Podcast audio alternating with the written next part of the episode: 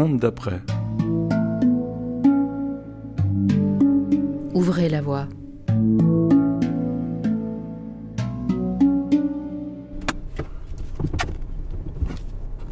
Et nous revoilà chez Mirabel pour le troisième épisode.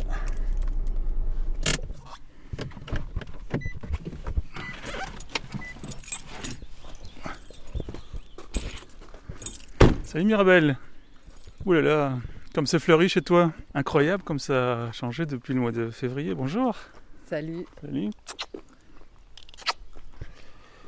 ah ben, on reconnaît plus rien et puis j'ai l'impression que ça s'est énormément agrandi. Écoute, oui, ça s'est agrandi. On s'était vu. euh, je crois que j'allais signer pour le deuxième terrain. T'es juste posé euh, sur la limite des deux terrains. C'est vert. Est-ce que tu entends les oiseaux? Ce qui me frappe aussi, c'est que la fois passée, j'étais rentré par le portail lila, qui est bien fermé. Puis là, il y a un portail orange qui est à moitié ouvert. Par contre, là, dans la deuxième parcelle, ben, il y a un parking maintenant. Ouais. J'ai pu d'ailleurs mettre ma voiture. Ah ouais, c'est ça. Bah alors, euh, par où commencer? Ben oui, donc le, le portail euh, lila, bah, je l'utilise plus. Euh, le portail orange, ben, je l'utilise parfois, mais spontanément, en fait, euh, maintenant, les personnes arrivent euh, plus facilement par le, terrain d'à côté que j'ai appelé le 19, parce que c'est le 19. Et donc, mon, mon chalet est sur le 22. Donc, il y a le 19 et le 22 qui se sont rencontrés. Alors, qu'est-ce qui s'est passé? Mais il s'est passé une tonne de choses. euh, Bon, déjà, là maintenant, tout est vert, tout pousse. Pas de tondeuse à gazon chez toi, je crois. hein. Écoute, non. Euh, non, j'ai juste tondu euh, un passage et puis j'ai dégagé autour des arbres fruitiers. Non, non, je tombe pas, moi. Je... c'est pas, euh, c'est pas. Non, non. Je fais partie de ceux qui tondent pas. Regarde comme c'est beau, quoi. Il y a plein de fleurs, plein de fleurs sauvages. Il y avait des endroits. J'ai, ressemé du gazon, ça a poussé. donc ouais, non, c'est un jardin pas très civilisé. Mhm. Euh, sur le, donc ça c'est pour la partie du, du 22 et tous les arbres fruitiers, ça c'était vraiment une de mes grandes questions au début du printemps, est-ce qu'ils vont reprendre? Et comme tu peux voir, tout le monde est en grande forme. Ça pousse? Ouais, ça pousse. Donc c'est leur première année, donc ils ne- ils n'ont pas l'autorisation de donner des fruits. Ils doivent euh, se renforcer. Donc voilà, c'est ce qu'ils font. Donc je, je les bichonne. Enfin, j'ai pas grand chose à faire, mais là j'ai dû commencer à arroser parce que bah, parce qu'il fait sec hein, déjà. Donc ça c'est ce qui se passe sur le terrain. Bon après il se passe plein de choses aussi au niveau du chalet, mais essentiellement la nouveauté c'est le 19. Alors quand j'ai acheté, il y avait un espèce de portail euh, en j'allais dire en plastique, tu sais un portail de grande villa euh, quatre façades, là, enfin n'importe quoi alors qu'on est dans un endroit euh, avec des chalets. Et donc le premier truc euh, que j'ai fait, ça a été euh, virer le portail, revendre le portail. Donc ça c'est fait et ouvrir l'espace.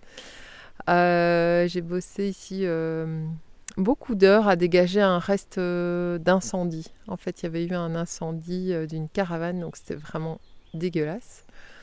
Et donc ça, j'ai beaucoup bossé. Il y a un gars qui est venu m'aider aussi à enlever toutes les ronces. On peut aller voir, tiens, comme ça. Mais je sais pas si tu te souviens en fait. C'était bah, c'était des herbes, enfin des herbes et des ronces.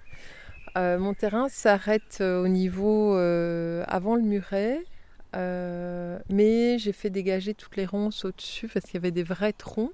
Et du coup, on voit les, les noisetiers, tu vois, qui sont qu'on ne voyait pas parce qu'ils étaient au milieu des ronces. Et euh, et il y avait beaucoup de cailloux. euh, je sais pas ce qu'ils ont fait. C'était une déco années 80. Il y avait beaucoup de cailloux sur le terrain. Donc avec ce, gars-là, on les a remontés. Ça fait une espèce de tas assez désordonné, mais qui fait une euh, tache blanche en dessous de- du verre des noisetiers. Donc voilà, il y avait ça. Euh, ensuite, qu'est-ce que j'ai fait faire? J'ai dû, enfin j'ai dû, j'ai fait terrasser. euh, donc j'ai dû faire creuser des tranchées parce que j'ai fait venir l'électricité ici au, petit, euh, à l'abri de jardin. J'appelle ça le coin.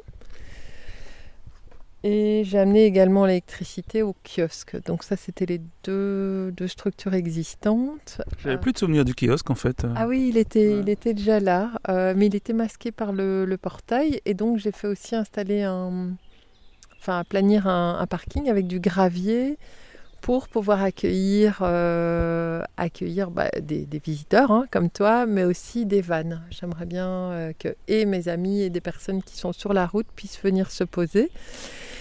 Et j'ai acheté euh, bah, Cassandre, elle s'appelle Cassandre, c'est ma roulotte. Je crois qu'elle est des années 70, un truc comme ça.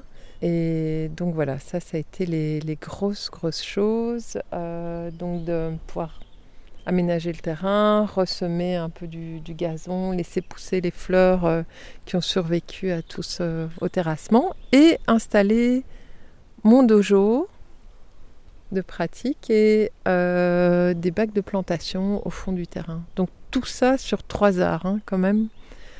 Ça fait beaucoup de choses, mais hum, ça a été beaucoup de boulot. C'était assez, euh, assez physique. Et euh, là, j'ai l'impression que c'est le moment de la récompense en fait.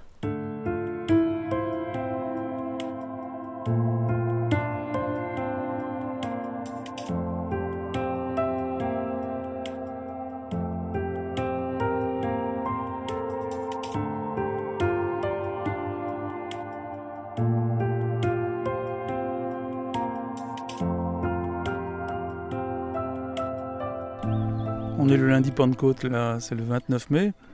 Il y a des belles. Euh, moi, j'appelle ça des fleurs de beurre, hein, des boutons d'or, hein, euh, un peu partout. Euh. et puis, en effet, la roulotte, on peut pas, on peut pas la manquer. Elle est aux couleurs de la France, bleu, blanc, rouge, avec une belle entrée en porte en bois comme ça. Où est-ce qu'on dégote une roulotte de, de, ce type Quelles ont été tes démarches pour acquérir cette roulotte? J'avais envie d'un habitat léger, mobile. Euh, j'ai une espèce d'idée hein, que si j'ai envie de partir, il faut que je puisse me tirer. Quoi. Donc je voulais un, habitat léger, tractable, euh, chevaux et, et moteur. Donc c'est le cas de, cette roulotte. Et j'avais pensé à la base à, des, à une tiny mais ça reste, euh, c'est plus lourd les tiny house.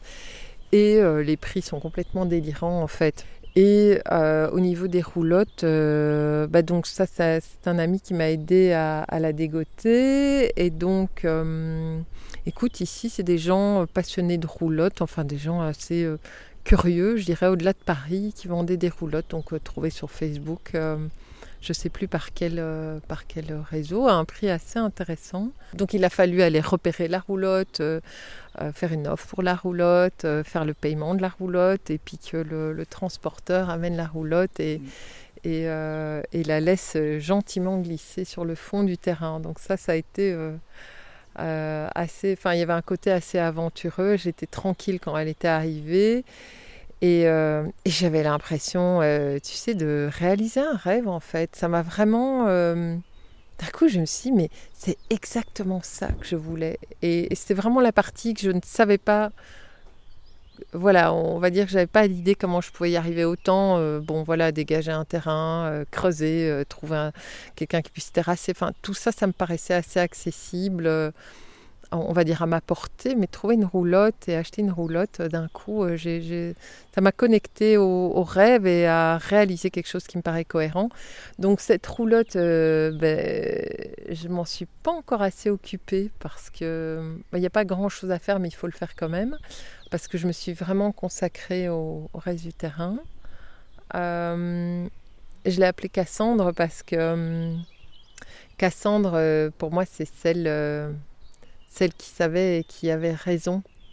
Et je trouve qu'il y a dans l'habitat léger quelque chose de, de rappeler que le, l'habitat léger a sa raison d'être et que c'est pas simplement un truc de marginaux ou de, de gitans. Euh, c'est, aussi une envie de, de mobilité, d'itinérance, de liberté, de, de pouvoir vivre ailleurs avec peu de choses.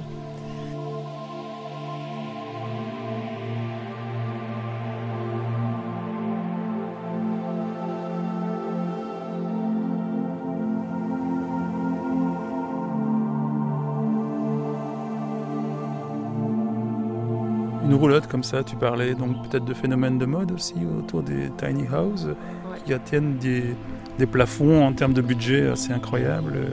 C'est devenu un marché? Alors oui, oui, bien sûr, c'est devenu un marché. J'ai pas du tout qui peut se payer ça et qui. je pense qu'il y a des gens qui mettent ça. il y a tout un tourisme avec l'habitat léger, les roulottes, les tiny, etc. donc il y a ce côté-là. Il y a ensuite euh, des personnes qui ont besoin de vivre dans du moins cher. Et donc c'est une façon de fonctionner. Il y a aussi le fait que c'est... Euh, il y a des réglementations qui permettent tout doucement un peu plus de, s'installer. Euh, oui, il y a un effet de mode, mais l'effet de mode, il répond aussi à des besoins, en fait. Et donc, moi, j'aime bien le fait que ce soit une, son côté euh, vrai, quoi.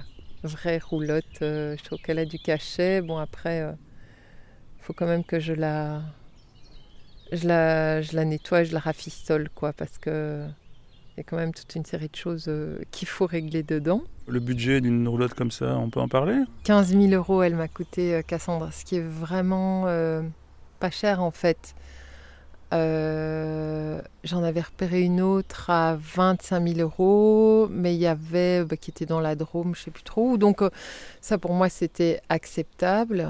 Euh, mais bon, alors c'est sûr, elle n'est pas super bien isolée, etc. Mais elle a son, son cachet. Mais j'avais regardé ici un peu des prix, voilà, sur une roulotte restaurée, c'est, j'avais rien en dessous de 50 000, quoi. En tout cas, voilà, c'est ce que j'ai repéré moi. Et ou même 40, quoi, ce qui est, voilà, pour moi qui était pas possible ou exagéré ou, emprisonnant. Donc je pense que c'est important de euh, aussi à un moment donné de mettre, de partager les prix parce que c'est se dire que ça peut être accessible. Euh, euh, ça peut être accessible. Après, ça dépend ce qu'on cherche. Hein. Il y a des gens euh, qui vendent des tiny dans lesquels ils ont vécu. Bah, ils font le total de ce qu'ils ont besoin. Euh. Il y avait une nana qui vendait une tiny qui avait l'air assez chouette. elle disait voilà, moi j'ai fait les calculs de ce que j'ai dépensé. Euh, je passe à autre chose et j'ai besoin de tel budget. Donc elle avait fixé son budget. Je ne sais plus combien c'était, 45 je crois, ce qui était encore assez raisonnable. et voilà. Mais en tout cas, il faut chercher un peu et et il y a moyen de trouver des roulottes euh, à ce prix-là, mais il faut chercher un peu.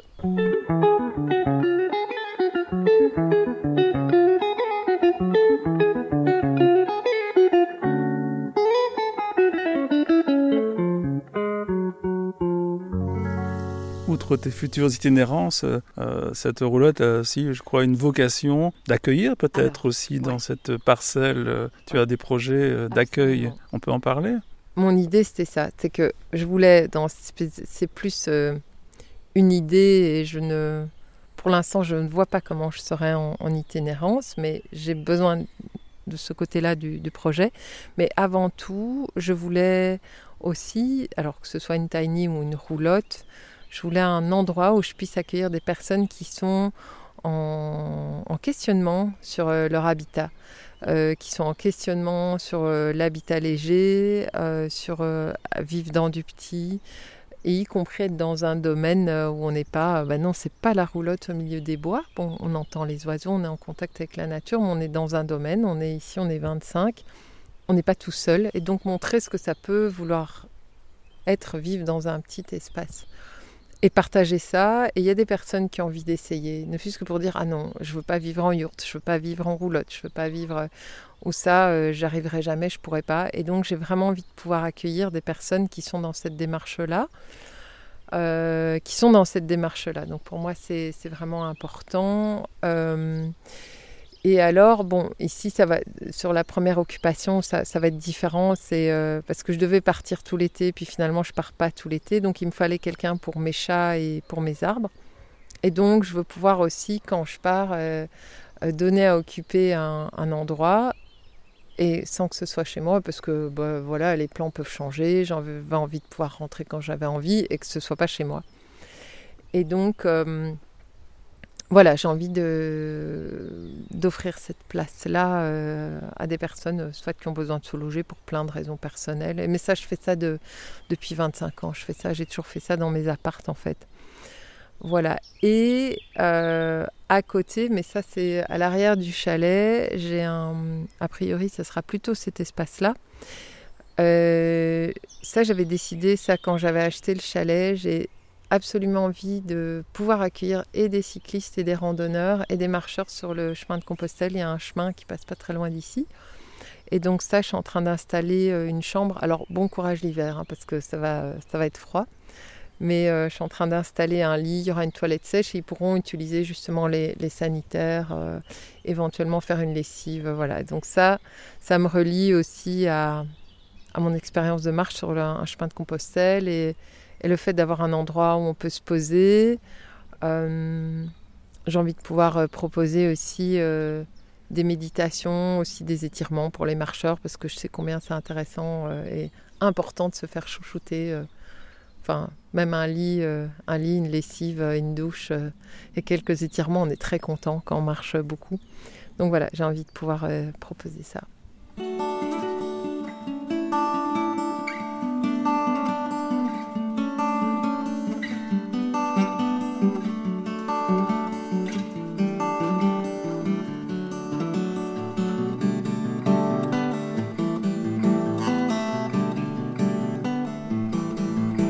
Cette roulotte aussi, euh, euh, c'est pour accueillir des gens qui sont un peu dans une démarche euh, comme tu as pu le faire, c'est-à-dire plus, aller plus loin que simplement découvrir le fait d'être dans une roulotte. moi, je pense qu'il y a beaucoup de basculements personnels qui sont, comment dire, qui vont avec ce basculement environnementale qu'on est en train de vivre et donc j'ai envie de pouvoir accueillir les personnes qui sont encore euh, en début de cumulet quoi. Hein, qui vont dire j'y vais, j'y vais pas, euh, mince, je plie les genoux, euh, qu'est-ce que je fais? Je m'assieds, non, je veux pas rouler, je veux pas faire de roulade, je veux pas faire de cumulet. Et donc d'avoir un endroit et de pouvoir partager la démarche, y compris avec d'autres. On est plusieurs dans cette démarche, on essaie de constituer un petit groupe. Je trouve que c'est chouette de pouvoir proposer une, un point, enfin une étape quoi. Mm un endroit. Euh, un endroit. Et euh, bah, c'est aussi euh, la chambre d'amis, parce que ce qui me manque là, ça c'est une autre partie du truc, il est temps, temps pour moi de pouvoir accueillir mes amis ici. Mais ça, il y aura la, chambre, la chambre derrière le, chalet également. Donc c'est son rôle. Et donc le, parking, qui est en bord de terrain, il y a tout, tout le réseau Park for Night je ne sais pas si tu vois ce réseau-là, qui est utilisé beaucoup par des, personnes qui vivent euh, vraiment en itinérance, donc les camions, les vannes, etc. Donc ici, il n'y a pas, de, assez de place pour des camions, mais il y a assez de place pour des vannes, euh, de pouvoir faire des points d'arrêt. Euh, et il y a tout un réseau, en tout cas en Europe, il, il existe. je l'ai expérimenté l'été passé. et je connais différentes personnes qui le, qui l'utilise. C'est un réseau, donc je crois que c'est pour 10 ou 15 balles euh, selon le service. Euh, voilà, de pouvoir s'arrêter. Donc il y a une prise électrique spécifique. Euh, enfin voilà, pour quand même que je puisse gérer les, charges voilà, qui viennent pas charger des batteries pour. Enfin, bon, avec un van, c'est assez limité, mais bon, voilà, quand même, j'ai organisé les choses pour pouvoir dissocier les consommations et pouvoir accueillir. Donc pour moi, c'est vraiment important de, de pouvoir accueillir euh, des personnes qui sont en démarche, en transition, en basculement. Euh. Et je pense que c'est mon expérience, mais je pense que des moments, on a besoin de partager, on a besoin de se poser, on a besoin d'être un peu dorloté. Et être dorloté, euh, c'est des fois simplement pouvoir s'arrêter regarder, euh, se poser quelque part une ou deux nuits. Euh. voilà, donc ça c'est le, c'est le projet.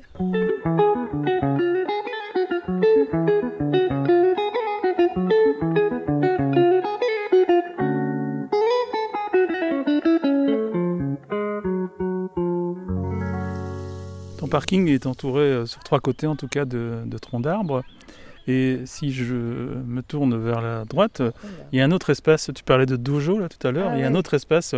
Ce, ce, dojo, c'est pour, euh, c'est pour euh, faire du Shintaido alors Ouais, Parce que je crois que tu es aussi une grande adepte du Shintaido. Ah oui, tout à fait. Donc le Shintaido, bah, ma grande passion.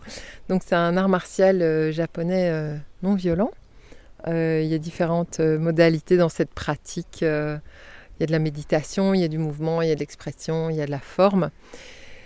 Et donc, avant d'acheter le chalet, en fait, ce que je voulais acheter, c'est un espace pour pratiquer. Alors ici, euh, on ne peut pas pratiquer avec la voix, euh, parce que bon, il y a des voisins, euh, y a mm. des voisins. Mais donc, je voulais un espace où je pouvais m'entraîner et faire des méditations et les partager avec des personnes, en fait. Donc ça, je dois encore mettre en place, pour la rentrée.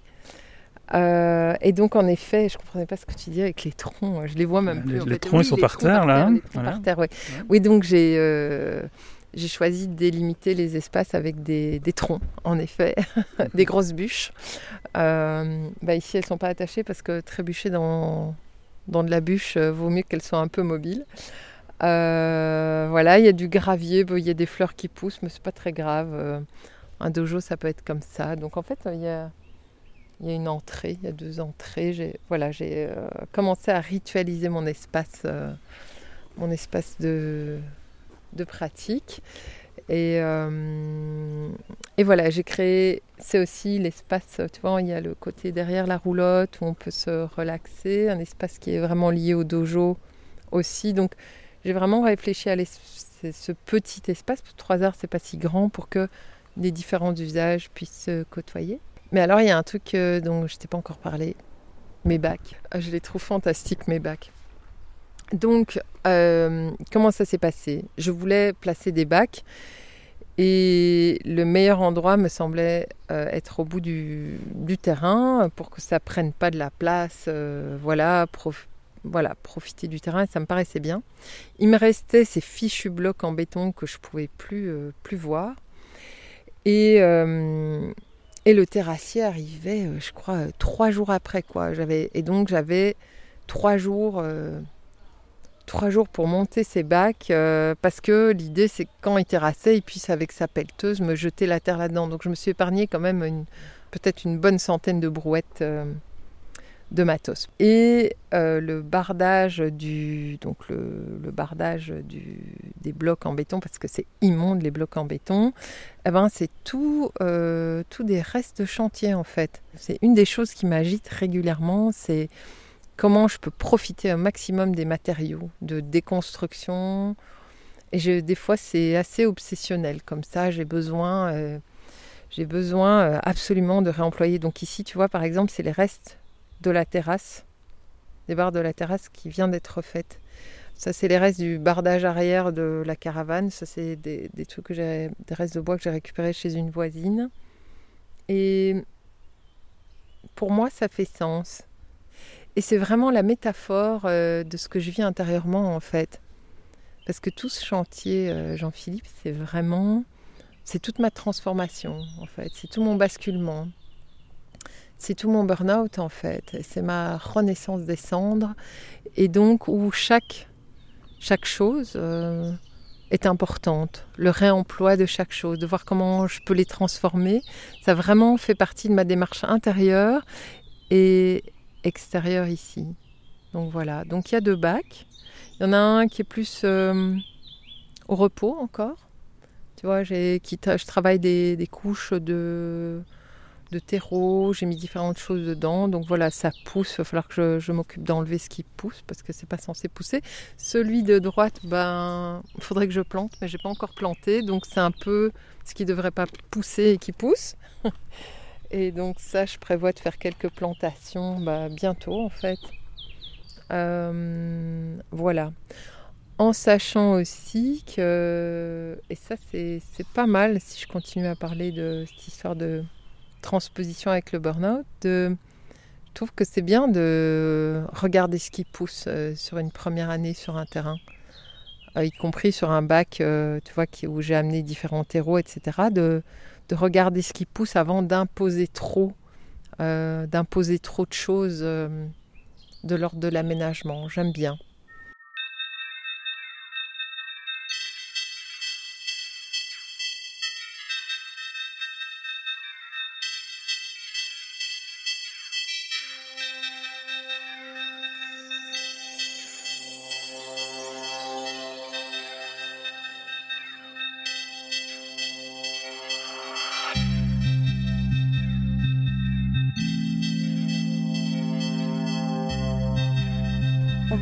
Ah oui, on va les voir, chambre, euh, Pour les cyclistes Pour les cyclistes et pour les amis. et pour les amis. hein. Ouais, et les marcheurs. et les marcheurs.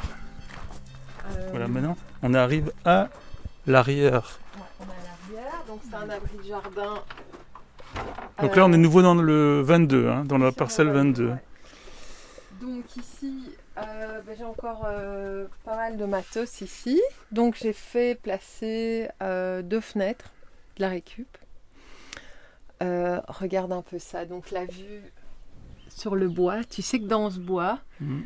euh, on voit euh, par exemple l'hiver, il y avait des chevreuils, régulièrement quatre chevreuils. Et tous les matins, il y a deux écureuils là dans les arbres. Mm. Donc on sera couché, je crois que je vais venir dormir ici en fait. Donc le, le lit sera, ça fait quoi? Ça fait un, à hauteur d'un mètre, ce qui me permettra de ranger mes archives en dessous.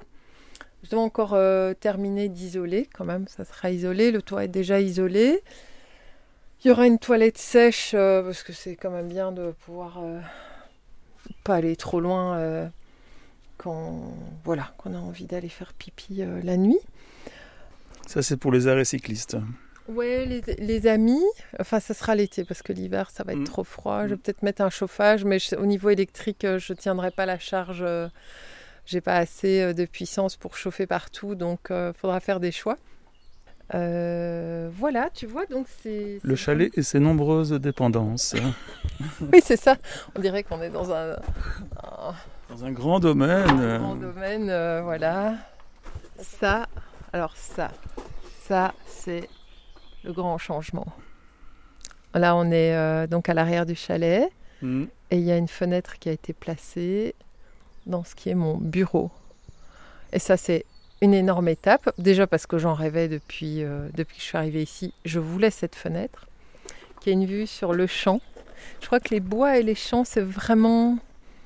euh, Ah bah c'est assez magique comme vue là. C'est vrai que comme tu Ouais. dis, il y a à droite euh, la petite colline avec les arbres, la forêt, et, et en face il y a un champ. un champ, une prairie. Ouais, avec les vaches qui viennent régulièrement, je sais pas où elles sont en ce moment, euh, mais voilà, elles sont en pâture ici. Il y a des vaches donc, qui viennent régulièrement, de temps en temps elles viennent euh, communiquer. Mais là, comme tu vois, euh, les, les arbres sont hautes, donc euh, Ouais. elles viennent pas par ici. Mais voilà, en tout cas, c'est vraiment l'endroit, euh, la vue paisible en fait. Ah, Et donc, c'est- ça sera mon C'est une vraie carte postale là, hein, ce qu'on voit là. Ouais. Parce que le terrain est en pente. Donc il y a, il y a un champ prairie qui fait une, on va dire 80 mètres là, et puis euh, juste après il y a des arbres. Ouais, puis puis- au-delà il y a encore. une euh, autre prairie, puis une autre de prairie. ça, et, un peu plus haut, il y a la forêt qu'on devine hein, là Mm. derrière. Euh, ouais, c'est le côté calme, il y a plein d'oiseaux. euh, c'est par là que passent les chevreuils aussi. euh, en général, ils ont tout un, un circuit, puis ils vont dans le bois ici, pof, et ils repartent. Euh, donc c'est vraiment le, le côté euh, calme Mm. euh, du chalet. C'est- l'arrière, donc en sachant que l'avant est tourné vers le, le domaine, le reste du domaine. Et surtout, c'est mon bureau, hein, parce que quand même, euh, il va falloir que je me remette au boulot, un de ces quatre. Enfin, j'ai envie de me remettre au boulot, au vrai travail.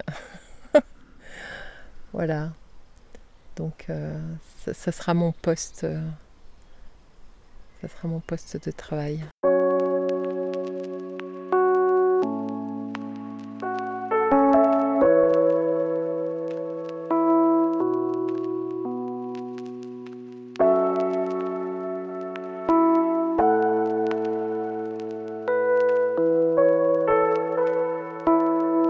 Tu en es où justement par rapport à cette question euh, professionnelle On peut avancer peut-être euh, ouais, ouais, ouais. Repasser devant. On va passer devant pour parler. Ah, le soleil là il, tape, hein il n'y a Oui. pas un Ah, nuage aujourd'hui?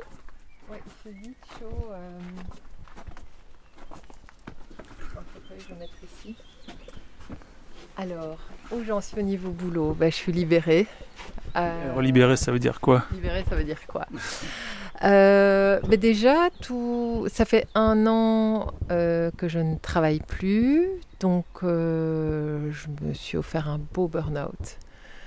Euh, et là, ça va mieux, donc ça c'est très très chouette. Euh, donc j'ai été licenciée de mon boulot et ça, ça a été une libération. hein. Ça fait partie du chemin. En tout cas, du chemin d'une série de personnes qui sont en burn-out, ça fait partie de mon chemin à moi. Et donc, j'ai l'impression, enfin, je sens que j'ai plein de possibles hein, qui s'ouvrent à nouveau, même si j'ai pas encore l'énergie à proprement parler de me remettre au boulot. Euh, en tout cas, j'ai plein d'élan. Mais ça, je préférerais t'en parler à la fin de l'été parce que ça sera plus clair. Et du coup, je suis aussi en train de. Ça s'est donc ça s'est passé en février. cette libération. Et donc s'ouvre comme ça euh, plein d'élan, y compris le fait d'avancer euh, sur euh, la fin des chantiers ici. Donc bon, je m'en suis rajouté un en achetant la parcelle d'à côté. Ça a été vraiment, je dirais, thérapeutique. Ça a été dégager, dégager les restes d'incendie, semer, aménager, terrasser planter, euh, dessiner, acheter Cassandre et euh, réaliser aussi euh, plein de choses qui font sens pour moi. Et ça, le fait de, mettre en place toutes les choses qui sont importantes pour moi, que ce soit ce, l'accueil, de mon point de vue, assez militant en habitat léger, de aussi pouvoir accueillir des personnes en démarche et une des questions d'ailleurs que je me pose, c'est de me dire est-ce que si j'avais pas eu un burn-out, est-ce que j'aurais eu accès à tout ça? Euh, Et dans les questions que je me pose, c'est de me dire euh, alors ça peut être brutal pour les personnes euh, qui ne savent pas ce que c'est un burn-out ou l'ont pas connu, ou pour des personnes qui sont, j'irais, dans, dans, le creux d'un burn-out, mais c'est une vraie opportunité, un burn-out. Et, et, moi, il y a une part de moi où je euh, j'ai le sentiment de m'offrir une grande déconstruction. Euh, une grande déconstruction. Et alors, je me suis aussi offert, j'ai la chance d'avoir les moyens de, de, la vivre très positivement, parce que tout le monde n'a pas les moyens, je pense, de pouvoir s'offrir euh, un nouveau projet en cohérence, etc. Bon, moi, j'ai eu l'impression de le payer un peu cher, ce nouveau projet, avec ma personne, et en même temps, c'est jubilatoire de sentir euh, cette justesse et d'avoir l'occasion d'être dans quelque chose de tellement juste en fait. Et du coup, je me dis, bon, bah voilà, je continue, je termine ce chantier. J'ai dû accepter de me faire aider sur les choses où je n'étais pas compétente. J'ai appris beaucoup de choses et j'ai encore envie de, terminer ça. Il y a beaucoup de choses que j'ai envie de faire moi-même parce que ça m'amuse, parce que ça me plaît, que j'ai pas envie que ce soit euh, nickel. Puis d'ailleurs, euh, un chantier, c'est jamais nickel. Quand je veux dire, maintenant, je regarde les chantiers, même faits par des pros, j'arrive à retrouver des, carrelages tordus et des trucs euh, que normalement on ne fait pas. Euh, enfin, tu vois, des trucs comme ça, mais euh, ici, c'est très. c'est vraiment terminer la, reconstruction, en fait.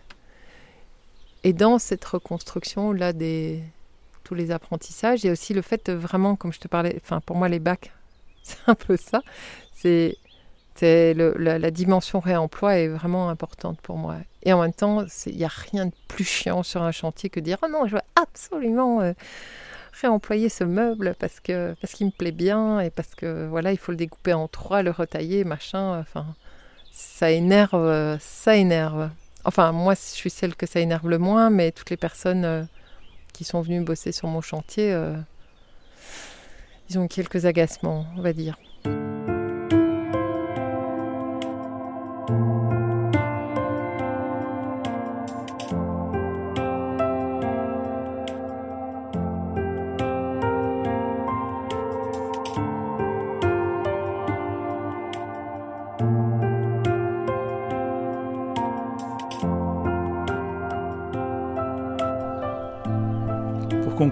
Euh, je vais poser une question qui habituellement est une question de préambule, c'est-à-dire comment vas-tu, Mirabelle, alors aujourd'hui? Alors ça va plutôt bien. Euh, je suis dans un, moment où je vois les choses euh, se mettre en place et je dirais fleurir,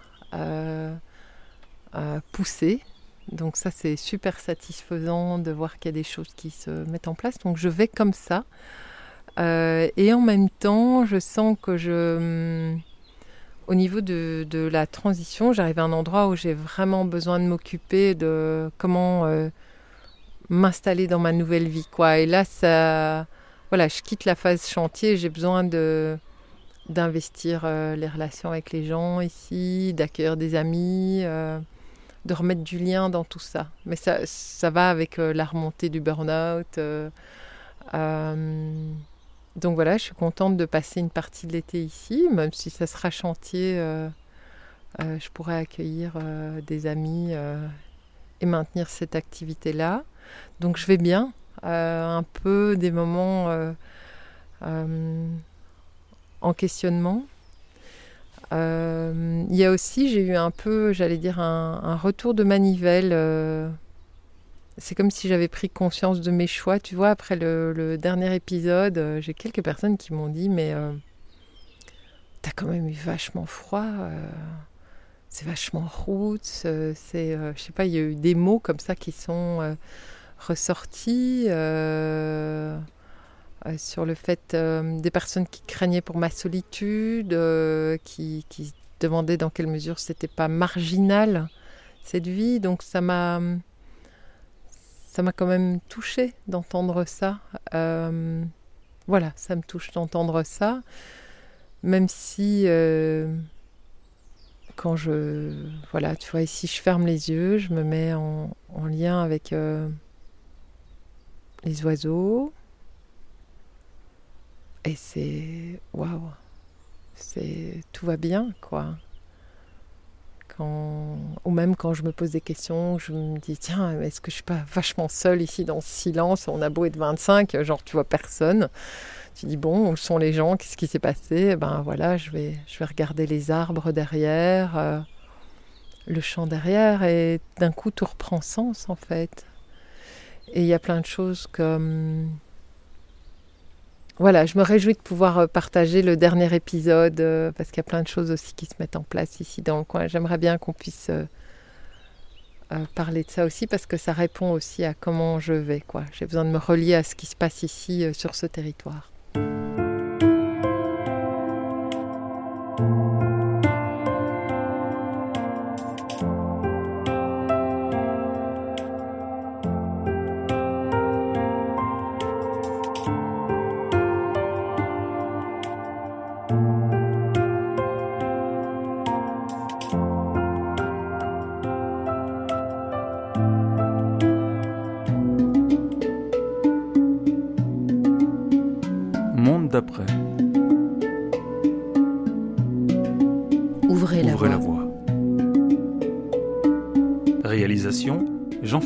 Delobel.